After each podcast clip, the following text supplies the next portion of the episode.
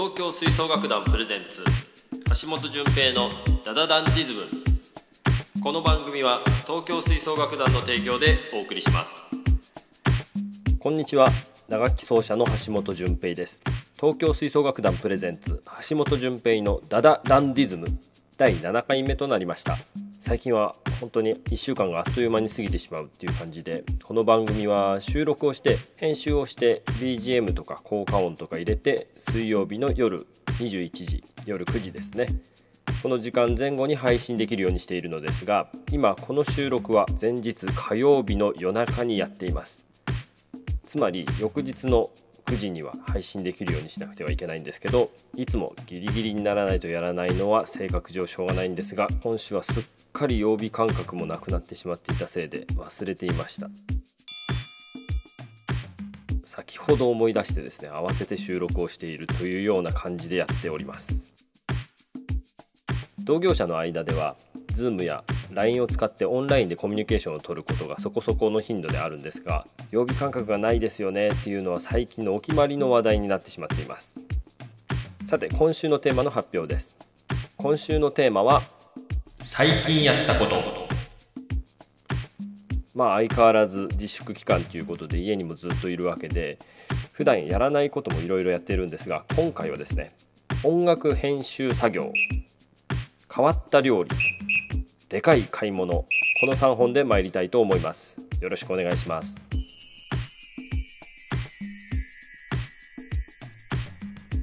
はい。1つ目の音楽編集作業っていうのですが流行りのですねテレワークでのビデオコラージュっていうんですかね。一人一人が各自で録音をして、えー、携帯電話とかで映像と音の収録をしてもらって僕が編集をしていくっていう感じですね。まあ、なかなかそれぞれ環境が違ったりとかするんで大変な部分とかもあるんですけど音量の差とかタイミングとかちょっと微調整をしてうまく合奏しているような感じに、えー、合わせていくっていうのをもともとやれたわけじゃないんですけど、まあ、パソコンいじるの好きだったりとかまあいろんな今回ドラム編集したりドラムで動画を撮ったりとかしていることなんかもやりながらこう覚えていくのは好きなタイプなのでちょっとやってみますよっていうようなことを、え言ったらじゃあ是非お願いしますということでもう結構この期間の大半をこの作業に使っています編集が慣れないということもあるんですが1人の演奏を何回も何回もじゃないですね何十回下手したら100回ぐらい聴いてるんでその人の癖とかどういう風に弾きたいんだなとか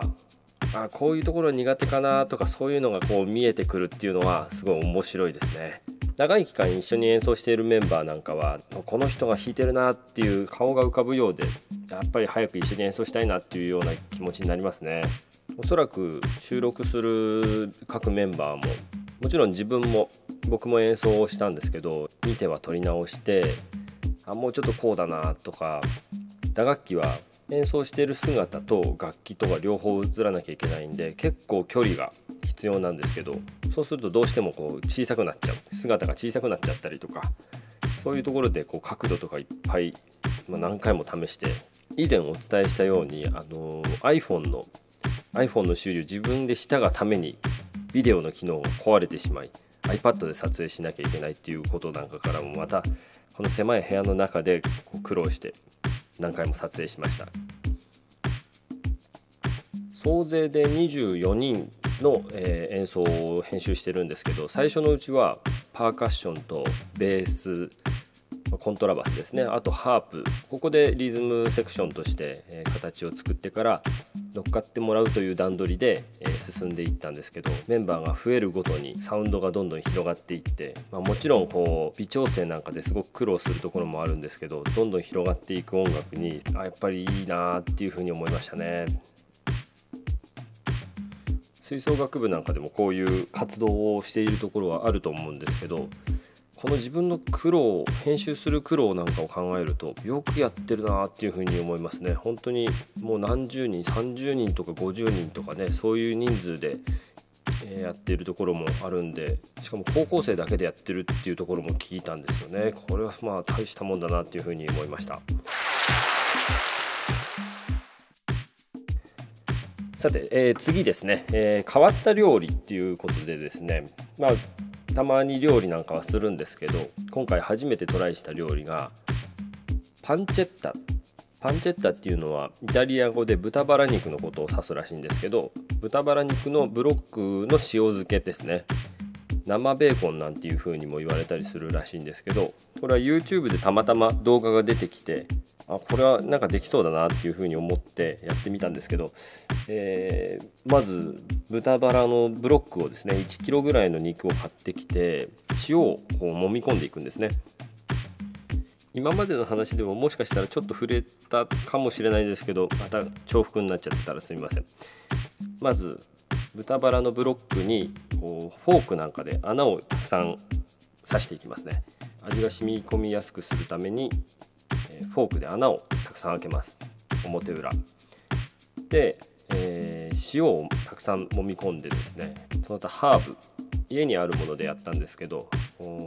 クローブとかオールスパイス、えー、ローズマリーその辺りも一緒に揉み込んで、えー、キッチンペーパーにくるんでジップロックに入れてで3日くらい冷蔵庫の中で放置すると水が出てくるのでその水を捨ててキッチンペーパーを変えてでまた冷蔵庫にっていう作業をして1週間ぐらい今1週間ぐらいなんですけどバットに網を乗せて下に豚から出てくる汁が落ちるようにしてキッチンペーパーでくるんだ状態で冷蔵庫に入れてまた1週間とか2週間とかして、えー、1週間とか2週間とか置いておくと中の水分がさらに抜けてうまみがどんどん凝縮していっていわゆるパンチェッタになるっていうことなんですけど、まあ、途中何回かこう切って、え、料理に使ってみたりとかしてるんですけど今のところまだしょっぱい豚っていう感じでうまみがまだギュッと凝縮してるなっていう感じじゃないので、えー、また来週ぐらいにですね経過をお伝えできたらなというふうに思っております。あとは、えーと、初めてですねチーズケーキ作ったんですよね友人から美味しいレシピがあるよっていうので、えー、教えてもらってで、まあ、男友達なんでその彼も別に料理を特に普段するっていうんじゃないと思うんですけど簡単だったよって子供もすごく喜んで食べてたっていうので、えー、やってみたんですね。でお菓子作りっていうのは量がすごく大事だっていうのを聞いたことがあったんでもうきっちり分量を測って準備してから、えー、やってみました。結果としてはもうすごく簡単ですごく美味しくてもうこれはもう誰にでもおすすめできるなっていうような出来になりました。これはミスターチーズケーキっていう、えー、お店があるんですかね、えー、そこのなんかサイトにレシピが公開してあるからこれを見てやったらいいよっていうふうに教えてもらって非常に満足度の高いチーズケーキができますので、えー、興味ある方は是非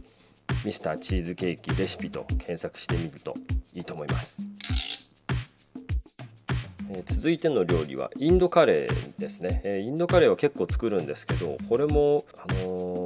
YouTube ですね、えー、もう僕の料理のお手本はもう YouTube 先生っていう感じでもで、えー、インドカレーは最初渡辺明さんというインド料理の研究家の方がいらっしゃるんですけどスパイスチャンネルっていう YouTube チャンネルありますんで興味あったら是非見ていただきたいんですけれどもこの方が現地の現地のレシピを意識したカレー作りをされてるっていうことでいろいろ、参考にしたんですけどまあ材料の関係からあんまり作れるものはないんで割とシンプルなチキンカレーを作ることが多いです。あのスパイスは上野のアメノコの中にですね大津屋っていうお店があってここがもうスパイスの多さと値段の安さが素晴らしいので、えー、ここで買ってきたものがもうまだまだ随分残ってるという感じです。あと東京吹奏楽団の事務所がある新大久保でもアジア食材なんかはすごくたくさんあってスパイスも大量に安く買えます。デパートで買うのよりも10分の1ぐらいで買えちゃうかもしれないですね。ただ量は多いです。業務用っていう感じ。さて3つ目のでかい買い物ですがこれは、えー、高価なものを買ったというわけではなくてですね。大きいものを買ったっていう話なんですけどもう3月割とも自粛期間の初期にですねもう皆さんもやられたと思うんですけど家のもう大掃除をしました。いらないものを捨ててで新たな生活スペースこれからもう1ヶ月2ヶ月まだこれからねまだ先も続きますけどその住処をしっかりと作るっていうことでですね収納付きのベッドを買ったんですね。今まで僕は家の中でマットレスを床に敷いてその上に寝るっていうようなまあ、地面と近いところで寝てたんですけど洋服ダンス1つ分の洋服をこう整理して随分半分ぐらいにしましたかね。半分ぐらいにしてそれが収納できるような、えー、ベッドベッドの下が収納スペースになっているものを買って、えー、新たな生活スペースを作ったんですけどちょっと困ったことがありましてこういうことがよく起こりがちなんですけど、ね、自分の生活の中で。寸法が206センチこう入れたいところのスペースがあったんですけどもベッドのサイズがぴったり206であこれはもう間違いないっていうふうに思ったらちょっと入んないんですよね。1センチあるかないかのところでもう組み立ててる時にちょっと絶望になりましてこれはどうしたものかな返品するかなっていう風なことも考えたんですけどもう一つある洋服ダンス、まあ、洋服ダンスとベッドを並びにしようと思ったんですけどどうも入んなくて困ったなと思ってていろいろ考えていったんですけど洋服ダンスの向きを変えることによって思いもよらぬフィット感を演出することができてですねこれがもう予想以上の仕上がりになって大満足という怪我の巧妙と言っていいのかどうかも分かりませんけれども思った以上にいい生活スペースができて今では大満足です。以上が今週のテーマ最近やったことだったんですけれどもお楽しみいただけましたでしょうか？メッセージもね、えー、お待ちしておりますので毎週毎週テーマは変わっていきますけれども前のテーマの話題でも全然構いませんのでメッセージを送っていただけたら幸いです。今週も、えー、1名の方なんですけれどもメッセージをいただくことができました。ありがとうございます。ペンネーム名もなき打楽器奏者様。打楽器奏者の方ですね。うちの顧問自慢ということで、えー、メッセージいただいております。私の顧問の先生はとにかくすごくて私が編曲したフル編成の吹奏楽曲の楽譜を見せたら細かいところまでアドバイスや間違いを教えてくれました。すごいだけじゃなく急に面白いことを言ってきます。例えば卵シェーカーの話を先生にしたら卵シェーカーを作った人は偉いと言っていました。とても面白いです。ということなんですけどこの名もなき打楽器奏者さんはフル編成の吹奏楽の編曲をなさったっていうことでそれ自体がもう本当にすごいことですよね。やってみようっていうふうに思ってもやっぱ楽器が多いですしやっぱ長さもあるっていうことを考えるととてつもない作業なんじゃないかなというふうに思いますちなみに私は吹奏楽の編曲をしたことは一度だけあるんですけど効果の編曲もうこれはもうね短いですからね、えー、そんなに大変ではなかったんですけどまたやるっていうことと音を出していい音がするっていうことまた別ですからね、えー、でも書いて音出してでまた書いてっていう風にしてねどんどんやり続けるっていうことがスキルアップにつながっていくと思いますので是非名もなき打楽器奏者様これからもどんどんどんどん書いていってくださいね。いつか東京吹奏楽団でも演奏できたら嬉しいです。引き続きうちの顧問自慢部活の変な習慣おすすめラーメン情報最近あったことや今までのテーマでも何でもいいので、えー、メッセージ受け付けております。メッセージにはぜひペンネームも添えて送ってください。メッセージの送り先は東京吹奏楽団の公式ツイッターアカウントアットマーク東水1963 TOUSUI 東水ですね。これに1963 TOUSUI1963 までダイレクトメッセージお待ちしております。次回は5月20日の配信です。トークテーマはこれまた考え中ということでまた来週の配信をぜひお楽しみに。打楽器奏者の橋本淳平でした。ごきげんよう。この番組は東京吹奏楽団の提供でお送りしました。